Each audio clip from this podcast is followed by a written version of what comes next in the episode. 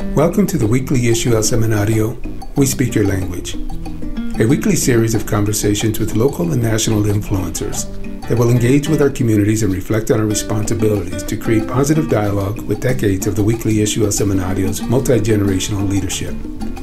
We have the opportunity to share thought provoking conversations, encouraging an additional form of public engagement to our communities and allowing us to align common interests and unified goals. Sit back and engage. From Denver, Colorado, I'm your host, Milo Marquez, with We Speak Your Language. Here we go again.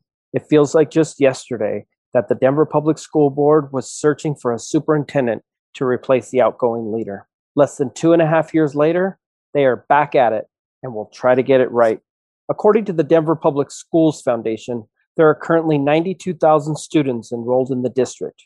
Of those students, over 56% identify as Latino or Hispanic, 22% are Caucasian, and 14% are African American. Among those students, the Latino population continues to graduate at some of the lowest rates in the district.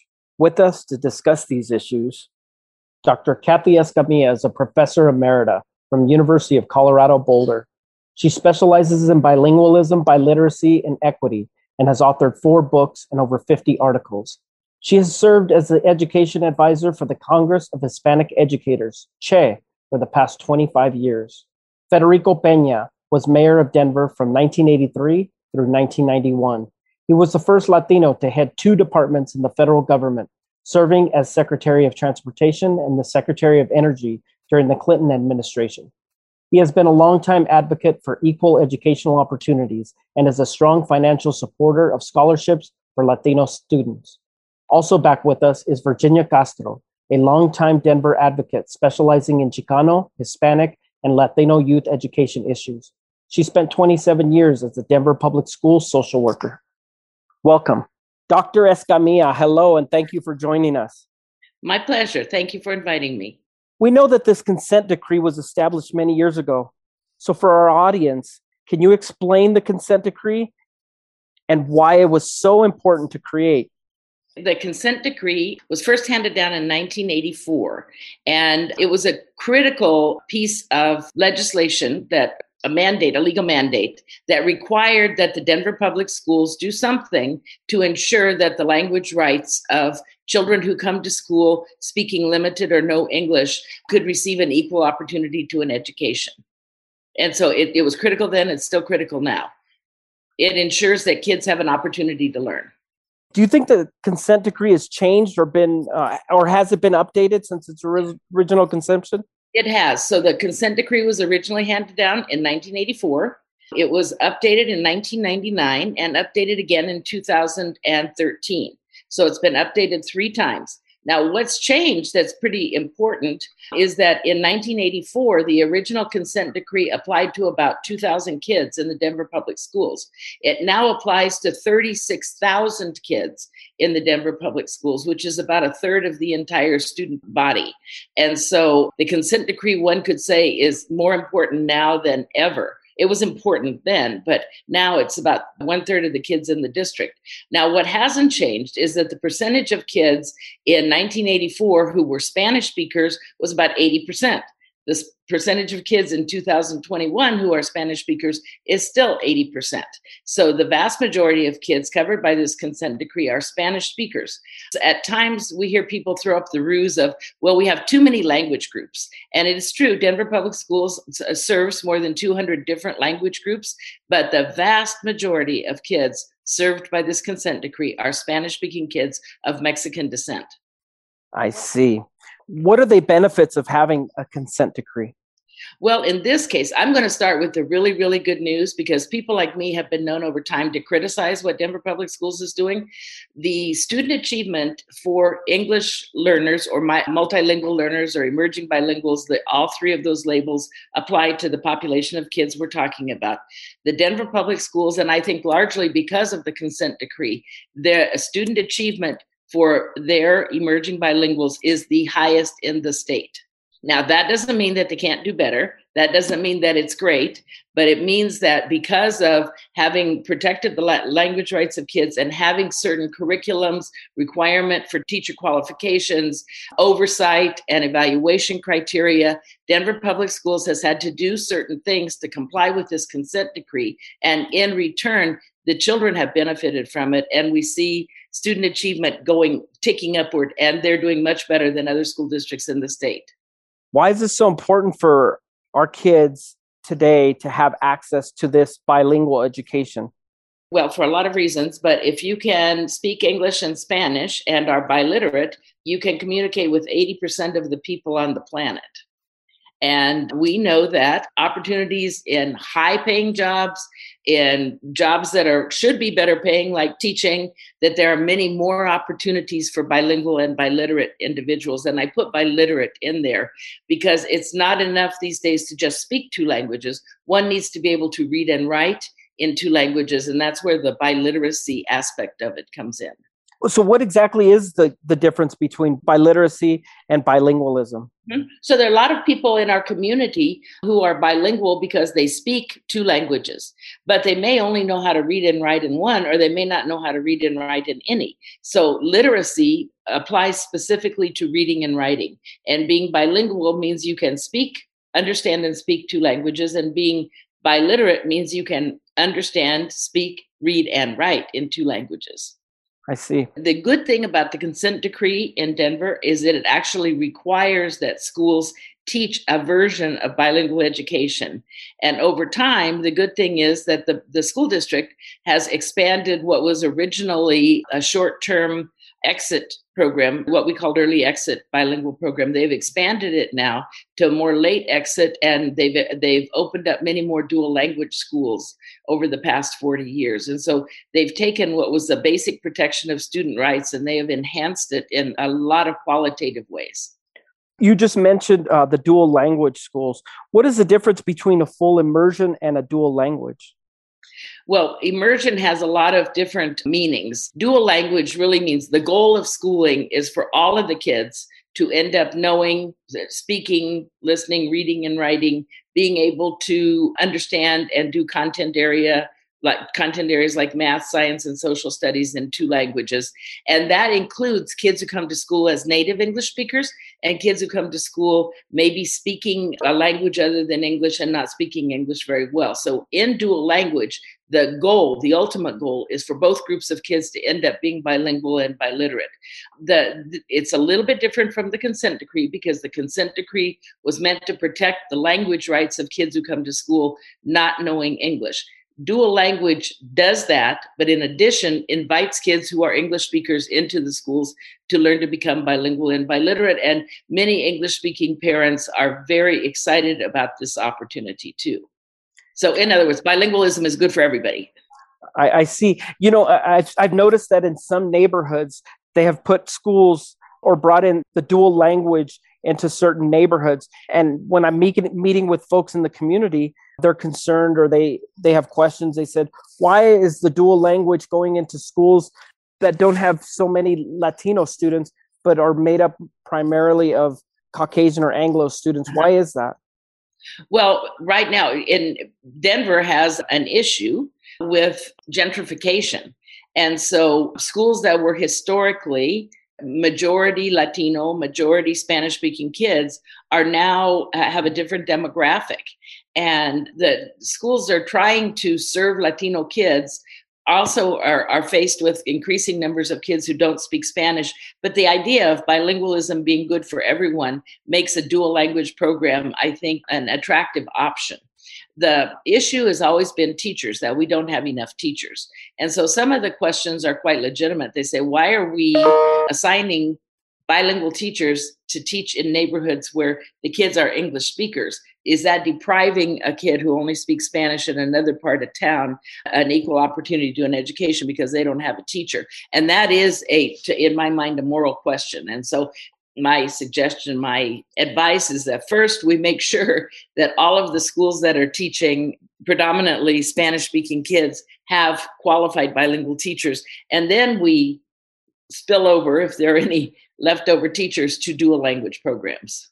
And the, the ultimate uh, thing we need to do is be preparing more bilingual teachers. Right. And we can only do that if we don't take away kids' languages. So kids that I taught at the University of Colorado who came to school, at, you know, last names like Gallegos and Sanchez, say, I want to be a teacher. And I'd say, that's wonderful. We need bilingual teachers. I can't speak Spanish. What do you mean you can't speak Spanish?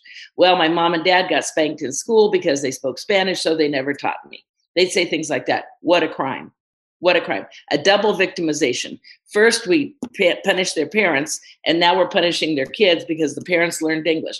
Or they would say things like, Well, when I started kindergarten, I couldn't speak Spanish, but I had an English only program. So by the time I got to the university, I can understand Spanish, but I can't speak it anymore. So we need to quit doing that. We need to start from kindergarten to 12th grade, ensuring that kids have the skills, the 21st century skills, whether they want to be teachers or some other profession that are going to enable them to participate in the workforce.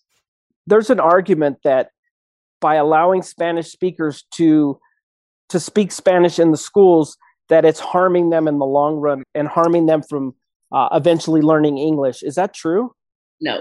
So that is what we call the political argument, but there's not a shred of academic research to support that. As a matter of fact, in the last 15 years, we've had no fewer than about 10 syntheses of research about the best way to teach uh, children who come to school not speaking English. And most of this research has been done on Spanish speaking kids because nationally, just like Denver, about 80% of the kids who don't speak English speak Spanish as a first language. So most of this research has been done on Spanish speaking Latinx kids. All of it points to the value of teaching a child's first language in order to learn English. In other words, kids who get native language instruction not only learn to speak English better, they learn to speak English at the same rate, and ultimately they become bilingual and not have English replace their Spanish. So there's no research evidence to support that. I understand it's a, a widespread myth in the community. Knowing the demographics within DPS, do you think it's important to have a superintendent that is bilingual and biliterate? It's critical. It's absolutely critical. And it's important that a superintendent also know not just the language. I mean, I speak Spanish and English, but my experience with students and with populations is with Mexican American and Chicano kids. So I couldn't just pick up and move to to Argentina and expect that I would know the culture of the community. That would be a different learning curve for me. So Denver is unique in a whole lot of ways. Denver is unique in that the population of people we call Latinx or or Chicano. Some of them got here 500 years ago, some of them got here yesterday. But the vast majority of that community are of Mexican descent, and that needs to be respected, that needs to be understood. And the culture of those children, just like their language, needs to find its way in schools. And I think it's important for a superintendent to come in with some kind of a knowledge base. Now, that doesn't mean that it can't be learned or built, but it would help if they came in with some working knowledge at the onset so you're telling us that uh, someone that speaks Spanish from one side of the continent may be a different Spanish speaker than someone from the Southwest, for example. How different is that Spanish from folks that are Cuban, Puerto Rican, Dominican to the folks that are from the Southwest? At times it's very different because it's not just the language, it's different dialects, it's different ways of, of using phrases and idioms and expressing cultural values. So it's very different. And it's not to say that someone can't learn, but if I could give you a, an example, there was a, I was working in a classroom once in Tucson, Arizona, and there was a sub teacher who was from Cuba. And she asked a kid, she said, Oye, chico, como tu te llama? She said it just like that. That's Spanish. But the little child was from Mexico, and he said to her, I'm sorry, teacher, but I don't speak English the Spanish was so different that he thought the teacher was speaking in English. So it is not enough to just say everybody speaks Spanish. You know, I mean, I, I speak English, but I have a hard time understanding people from Australia at times. So it is not, it's just not, it's too simplistic just to say if you speak Spanish, you understand everybody in the world. It's a start, but it's insufficient. Dr. Escamilla, thank you so much for joining us today. You're welcome. My pleasure. Mr. Pena, how are you? Thank you for joining us. Very happy to be here, Milo, and congratulations on this podcast. I think we need more of these in the in the in the state. Thank you. You spent some years as a legislator here in Colorado. What was your involvement in bilingual education? Well, my involvement actually preceded my days in the legislature. I was a civil rights lawyer for the Chicano Education Project. And as one of their lawyers, we're the ones who came up with the idea of introducing a statewide bill. And so I helped draft large portions of the bill. We gathered testimony from around the state. I lobbied for the bill, testified before the legislature. Thankfully, Ruben Valdez was Speaker of the House. Paul Sandoval was on the Joint Budget Committee. Richard Castro was Assistant Minority Leader. Don Sandoval. We had Leo Lucero. We had a number of Latino legislators, uh, Roger Cisneros in the Senate, who supported the bill. It was a brutal fight. There was probably not a more controversial bill passed in the legislature all during that time. And the reason it got passed was because the House of Representatives was Democratic control the Senate was Republican control, but because of the hard work of those legislators and a lot of people who lobbied, we got the bill passed in 1975. Governor Lamm signed it, and we had the most comprehensive bilingual, bicultural education law in the country. Democrats lost control of the legislature. That was the year I was elected to the legislature, and the Republicans started to cut the funding and eventually just eviscerated the entire law, and it's gone. Wow. As you know, the Denver Public Schools has been searching for a new superintendent. What are your thoughts on this process, and what is your opinion regarding the three superintendent finalists that have been selected? I have a lot of questions about the process, and let me tell you why. The last time the DPS board went through this process of selecting a superintendent, they had two companies. One company was involved of doing community outreach, community assessment, etc. And they had another professional company, which is an official search firm that did the search for the superintendent candidates. As a result, we had over a hundred candidates who applied for the position three or three and a half years ago.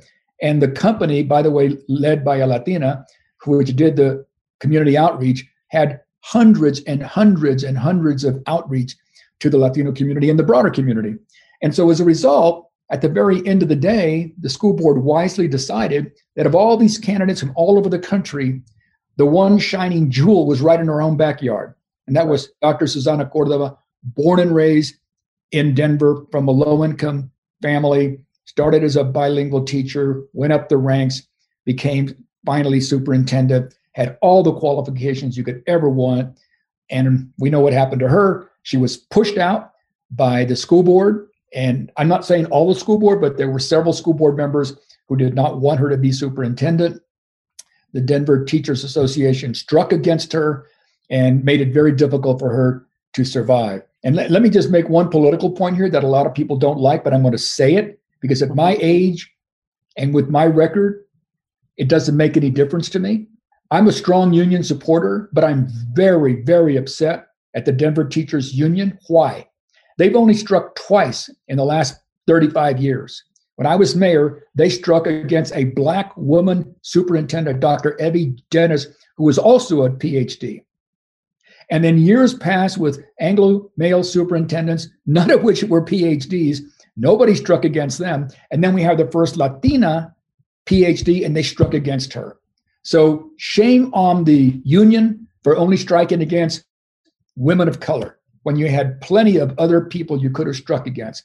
That's a sidetrack to what you're asking me. But my main point is this time, the school board only hired one firm to do two jobs. And this firm is from Chicago. It didn't know Denver. It didn't have a deep resume of superintendent candidates like a lot of professional search firms have. And so as a result, they scrambled. You brought to their attention that they hadn't even contacted, and hadn't even heard of the National Association of Latino Superintendents. And by the time they contacted them, they made the mistake of listing the position as Denver, Michigan, not Denver, Colorado. And by the time they made the correction, they were already down to 16 finalists. Right. So that's the first big mistake they made. Number two, I personally spoke to Dr. Richard Carranza, who was the chancellor of the New York City Public Schools, the largest school district in the country, a Mexican American. Nobody contacted him. I did. And when I talked to him about two weeks ago, he said, Had somebody contacted me two weeks ago, I would have applied. I love Denver, but I now have another job. It's an example of the talented Latino superintendents and deputy superintendents around the country who were never contacted. And that's why we only had 30 something applicants. How is it that we went from 100 and something applicants three and a half years ago to 30 something? So something went wrong with this process. And then finally, the three candidates that are selected, they're two Latinos, or one Latino, one Latino, and, and one African American. None of them are from Colorado. And they are not Mexican American. And th- one of them is bilingual, the other is attempting to be bilingual. And I'm sure they're wonderful people. But my question is where were all the potential candidates from California? Where were all the potential Mexican American candidates from Arizona? Where were all the Mexican American candidates from Nevada, from New Mexico, from Texas? Why is it that they apparently didn't apply? There are wonderful, wonderful superintendents in the Southwest who understand Mexican American children, and those are the majority of the Latino kids in DPS. They never applied, or at least they weren't sought after. So I have real questions about this process, but we are where we are. So I encourage everybody. There's going to be public input, I think, uh, this coming week.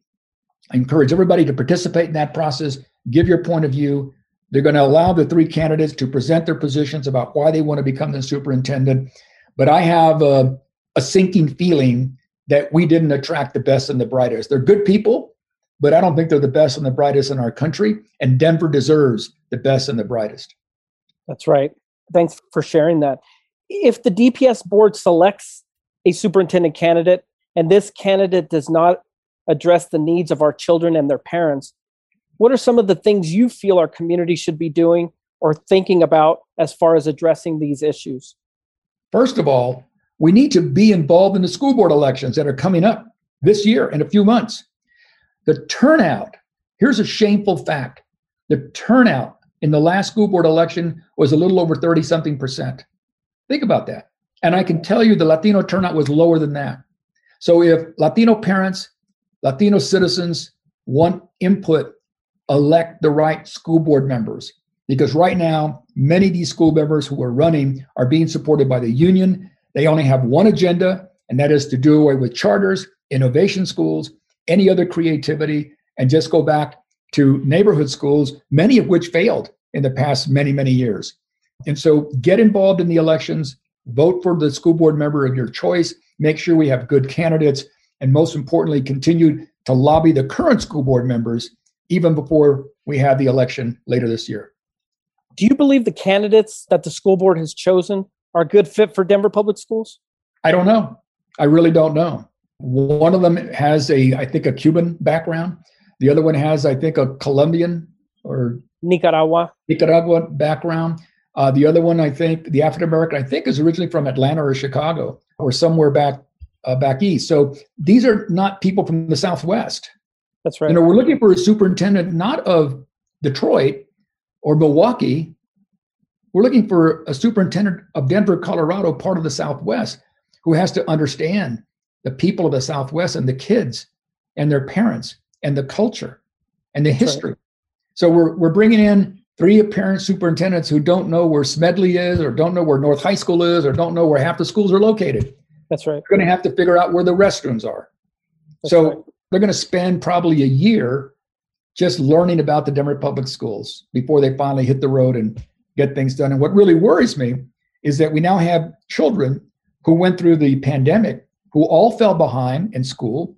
And the question is, what's going to happen to them academically? Are they going to be asked to go to summer school? Are they going to extend the school year come the fall? Who's thinking about those things? Where's the school board?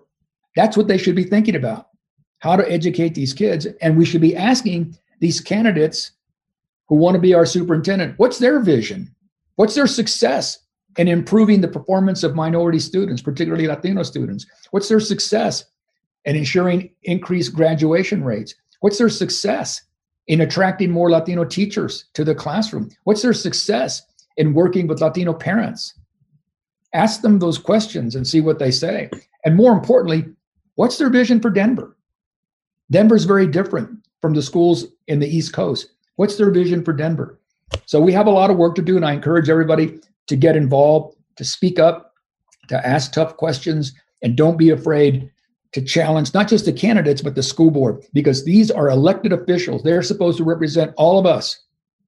And if That's we're right. not voting, shame on us. If we're not voting, you get what you get in that school board today.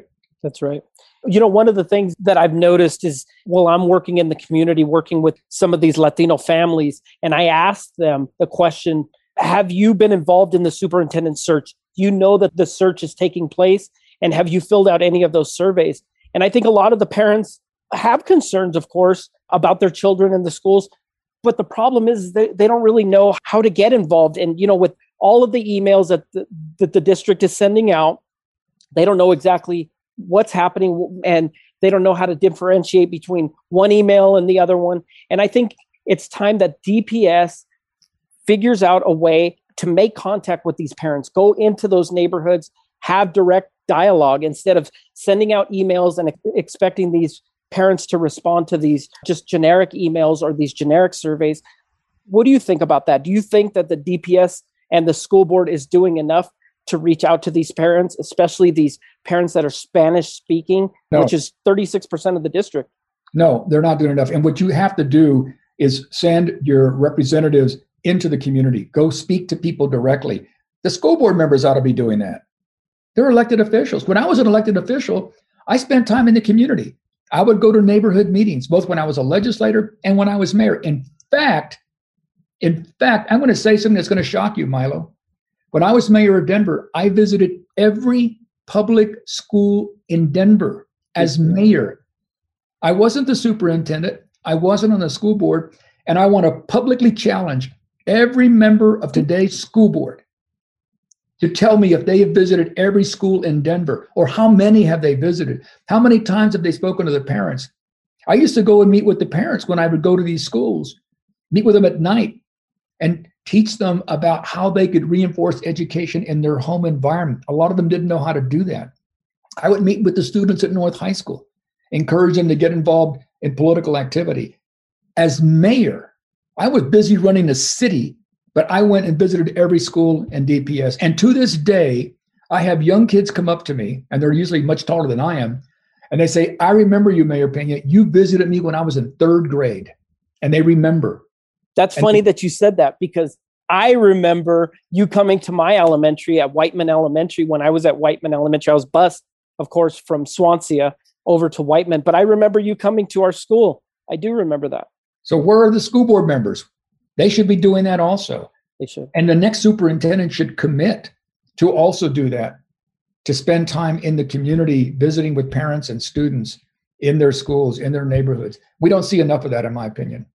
Well, thank you, Mr. Pena. We appreciate your time and hope that you can come back and share some more of your knowledge with us in the future. Be happy to do it. Congratulations on your podcast. Thank you. Bye bye.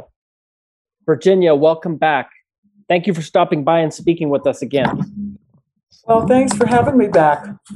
So, we've been talking about bilingualism and biliteracy, but Denver Public Schools has three finalists for the superintendent position.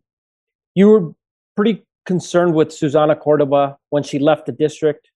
Why were you so concerned? I'm concerned because I don't think that she had a, a good chance of uh, success and she wasn't here long enough and in her tenure of i think probably not quite two years she had to deal with a, a strike and she had to deal with a pandemic and i think she just didn't have a chance to do what i know she could do did you know susana cordova before she be, became superintendent yes i uh, have known susana for many years in the school setting denver public schools she was a principal in one of the schools that I was responsible for as a supervisor of the social work department.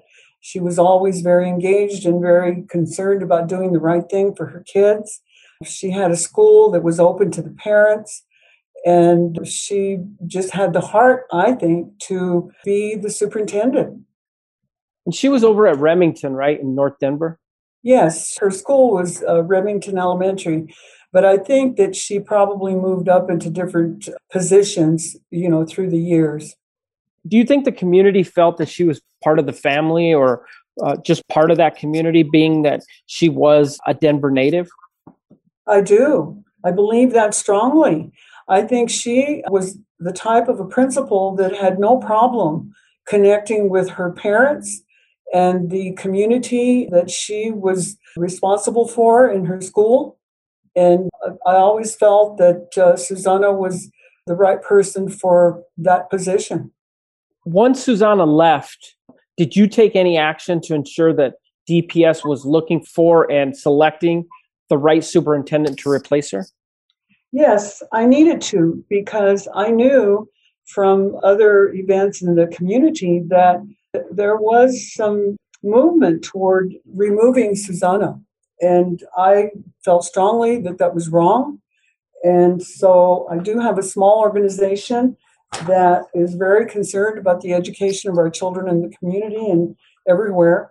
And so we started being very vigilant about how this school board was going to set this whole up, this whole thing up for hiring a new superintendent. Did you have any communication with the school board during this process of uh, selecting the new superintendent?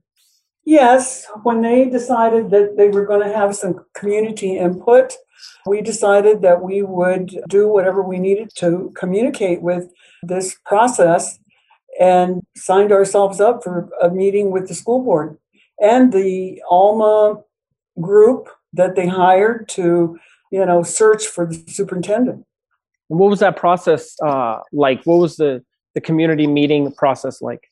Well, the first thing that they did was to invite community organizations to meet with school board and, and Alma and communicate, you know, our feelings and and what we felt the needs were of our students in our community. And they also, part of their process was for each one of the groups that they interviewed would answer five questions through the process. And we did that. And we were able to communicate with them for probably a little bit longer than everybody else did because we signed up first and we had a little more time than some of the other organizations. There's uh, approximately seven school board members on the board, correct? There are seven. And in our meeting, we had one. And we also only had one from the Alma group.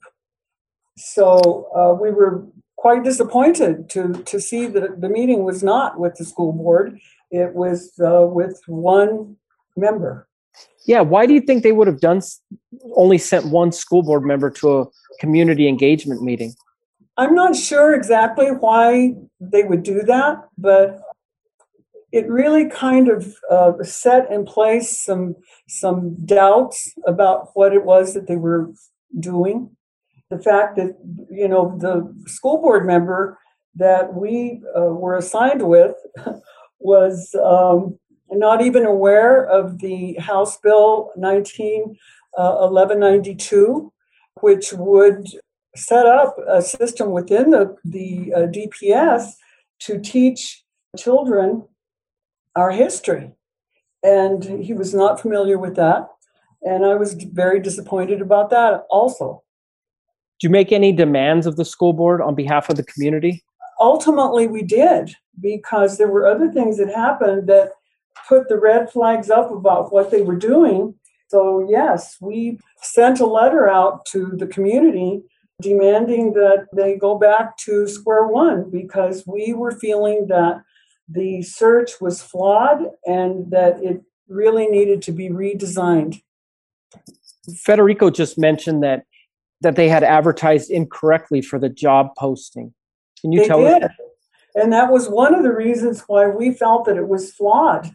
Because when we had our meeting with them, we mentioned to them that there was an organization out there that was put in place for Latino administrators and superintendents, and it's called ALAS, the Association of Latino Administrators and Superintendents, that it should be posted with them. And they were unfamiliar with that organization and assured us that they would contact them and post the position uh, with them.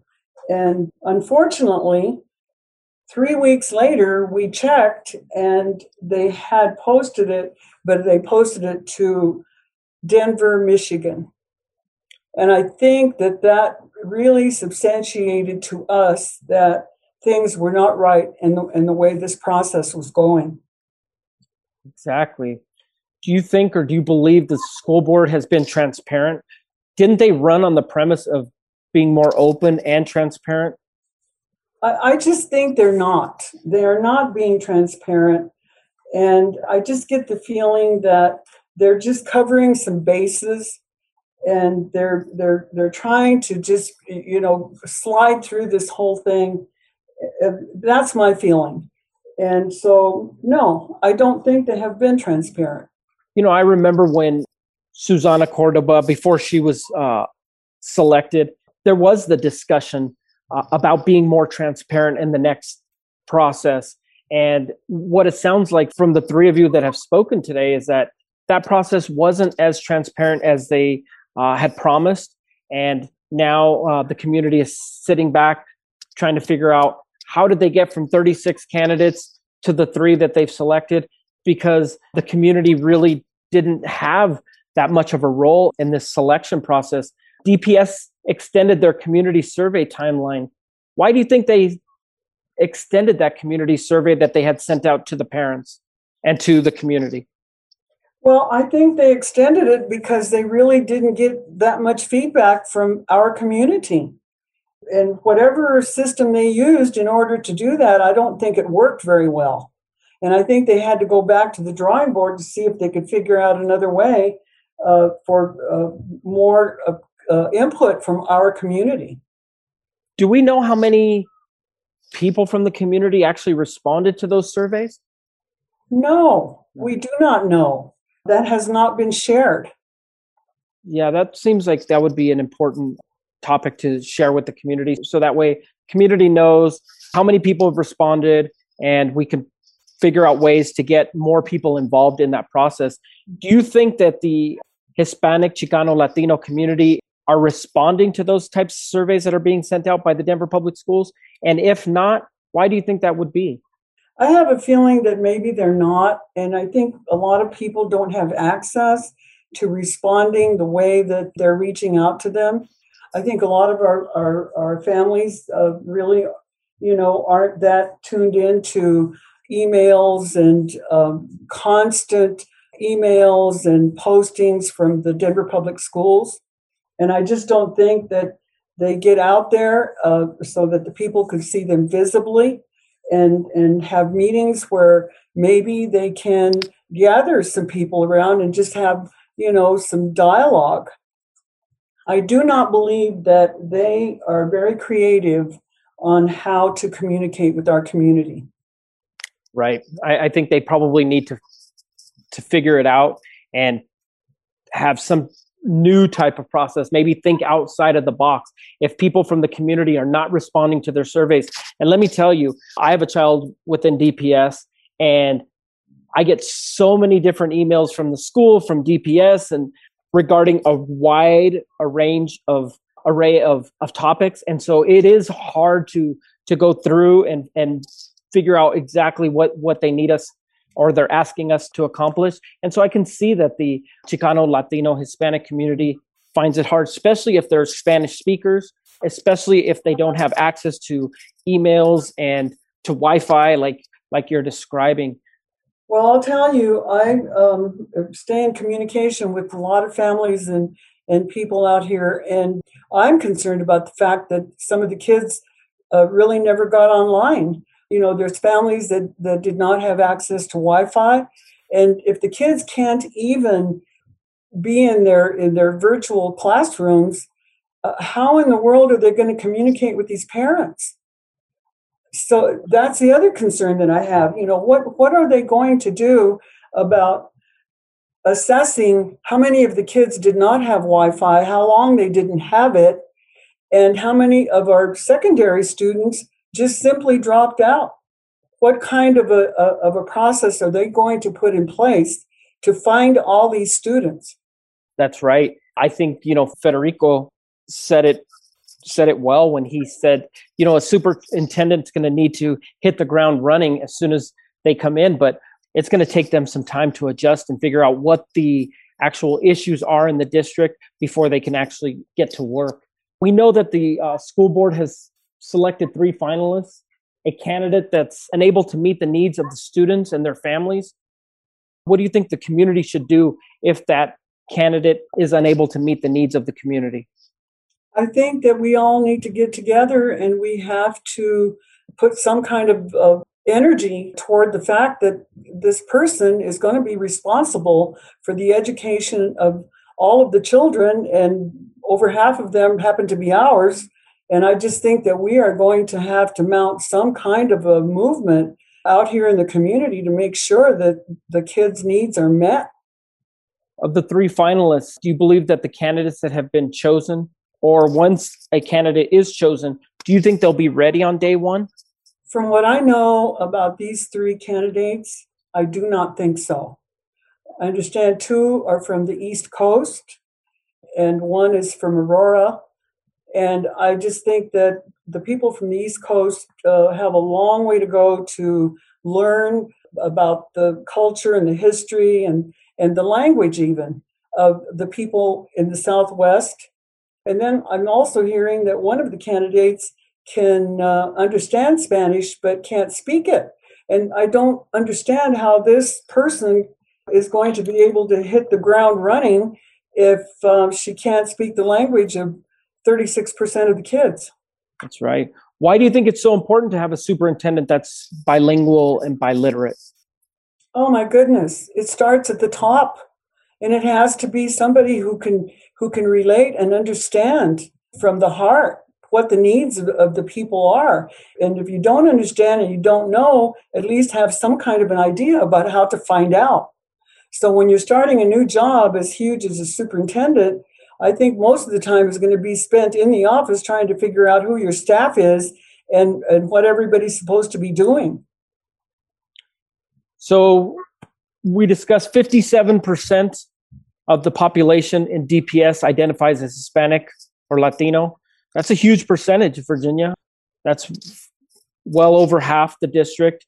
Uh, I think that's probably why you and others are uh, advocating for a bilingual, biliterate superintendent that is able to communicate with the 36% of the Spanish speaking parents and also just be able to identify with the 57% of the school district's families. Would you agree with that? Absolutely. And we made it very clear in all the communication we have had with the, the school board so far regarding the fact that the majority of the kids are uh, Latino, Hispanic, and the fact that we need somebody who who really can uh, relate to them immediately because we have some problems going on in our community that I don't think anybody has really focused on. And a few people know, other than the people out here in the community who are observing some problems that really could be addressed within the school system. And that is within the students themselves. So, yes, I think at this point in time, the most important thing that could happen for DPS would have been that we would have gotten a bilingual, a biliterate superintendent immediately that could understand our community and begin to address the problems that we're having. Virginia Castro, thank you again for stopping in and hope to talk to you soon. Well, thank you very much for having me.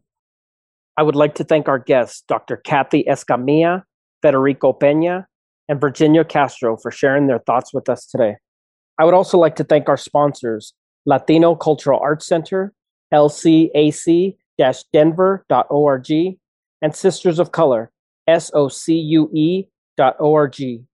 For more information about this podcast and our upcoming schedule, visit us at elsemanario.us. This is Milo Marquez. Until next time, cuídense.